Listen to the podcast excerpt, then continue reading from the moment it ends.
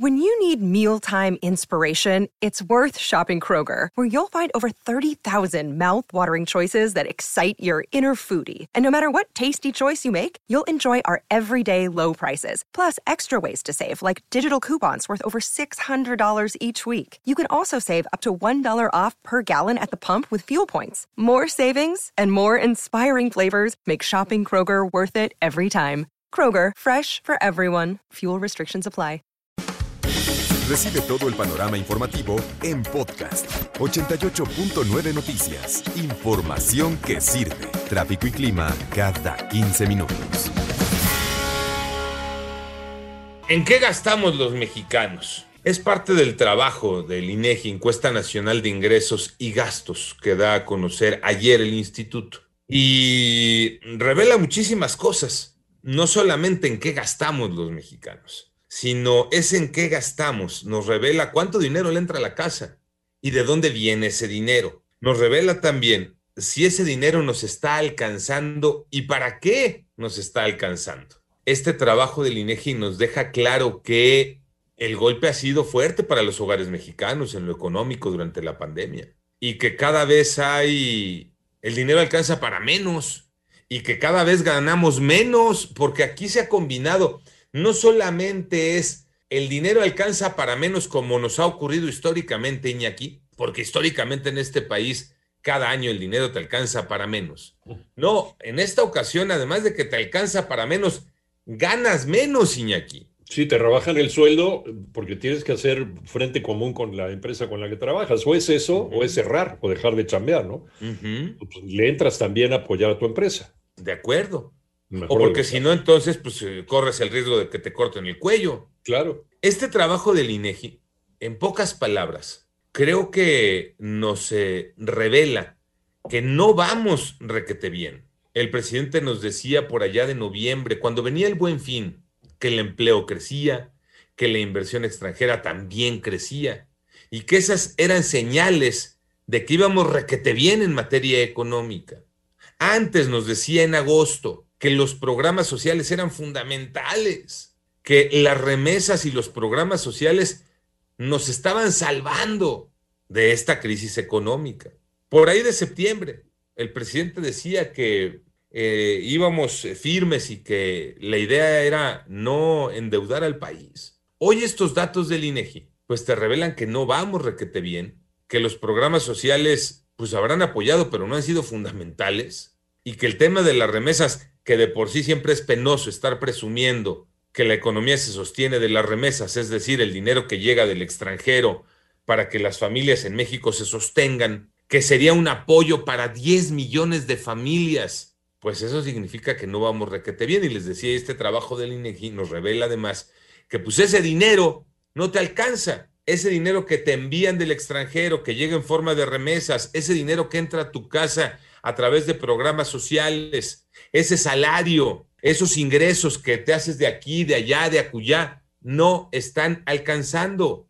La crisis provocada por esta pandemia COVID-19 lo cierto es que redujo los ingresos en casi todos los hogares de la República Mexicana. Lo explica Julio Santaella, el presidente del INEGI la ENIC reporta que en el 90% de los hogares mexicanos tuvimos una disminución significativa del ingreso corriente. Lo que capta la ENIC es que el ámbito urbano, donde eh, están el 78% de los hogares mexicanos, tuvimos una caída del 8%. Eh, ENIG es la encuesta nacional de ingresos y gastos de los hogares. Para tener el contexto, ¿qué es eso de la ENIG?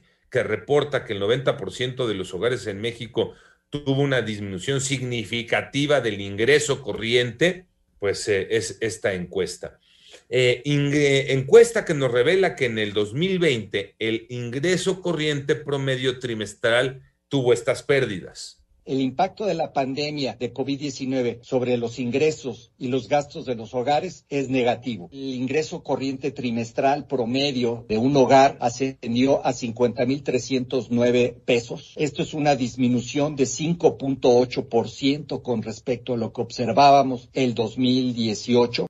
Y esto ocurrió en eh, todos los niveles de en los que están divididos eh, los hogares en México. Hablamos de los que menos ingresos tienen, de los que más ingresos tienen. Los que menos ingresos en México eh, detallan un eh, ingreso promedio de 9 mil pesos y los que más justifican un ingreso cerrándole de 50 mil pesos. Este es el impacto que tenemos de la pandemia sobre los ingresos. El ingreso laboral, los ingresos por trabajo, que son los más importantes en los eh, ingresos de los hogares, porque alcanzan a aportar el 64% del ingreso total corriente, pues tuvo una caída muy importante de 10.7%. Todo entonces a la baja, todo a la baja con sus consecuencias. No hay dinero para lo básico y si hay dinero donde uno gasta más menos, pero ¿por qué? Escuchamos otra vez al presidente del INEGI, Julio Santaella. La ENIC reporta que hay caídas en el gasto que se destina a alimentos y bebidas, a transporte y comunicaciones, a cuidados personales, a educación y esparcimiento, a vestido y calzado. Destaca que el único rubro que incrementa su monto es el gasto destinado al rubro de salud, que aumenta más del 40%. Ahí está el detalle, diría aquel. Ahí está el detalle. ¿En qué estamos gastando el, dinero en los hogares en México? Eh, en el cuidado de la salud.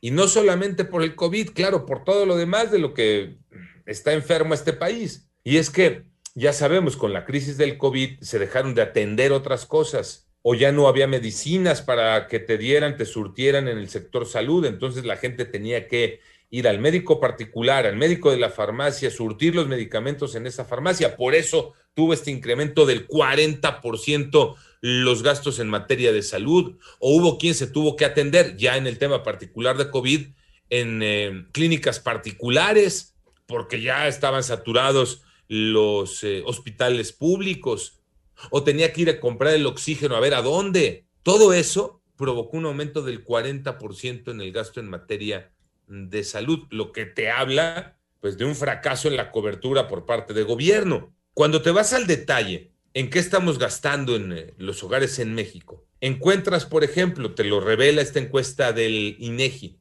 lo que más 38% está combinado en alimentos y bebidas, el 18% en transporte, mantenimiento, servicio para vehículos, en comunicaciones, en lo que menos estamos gastando, en divertirnos y en ropa y en calzado.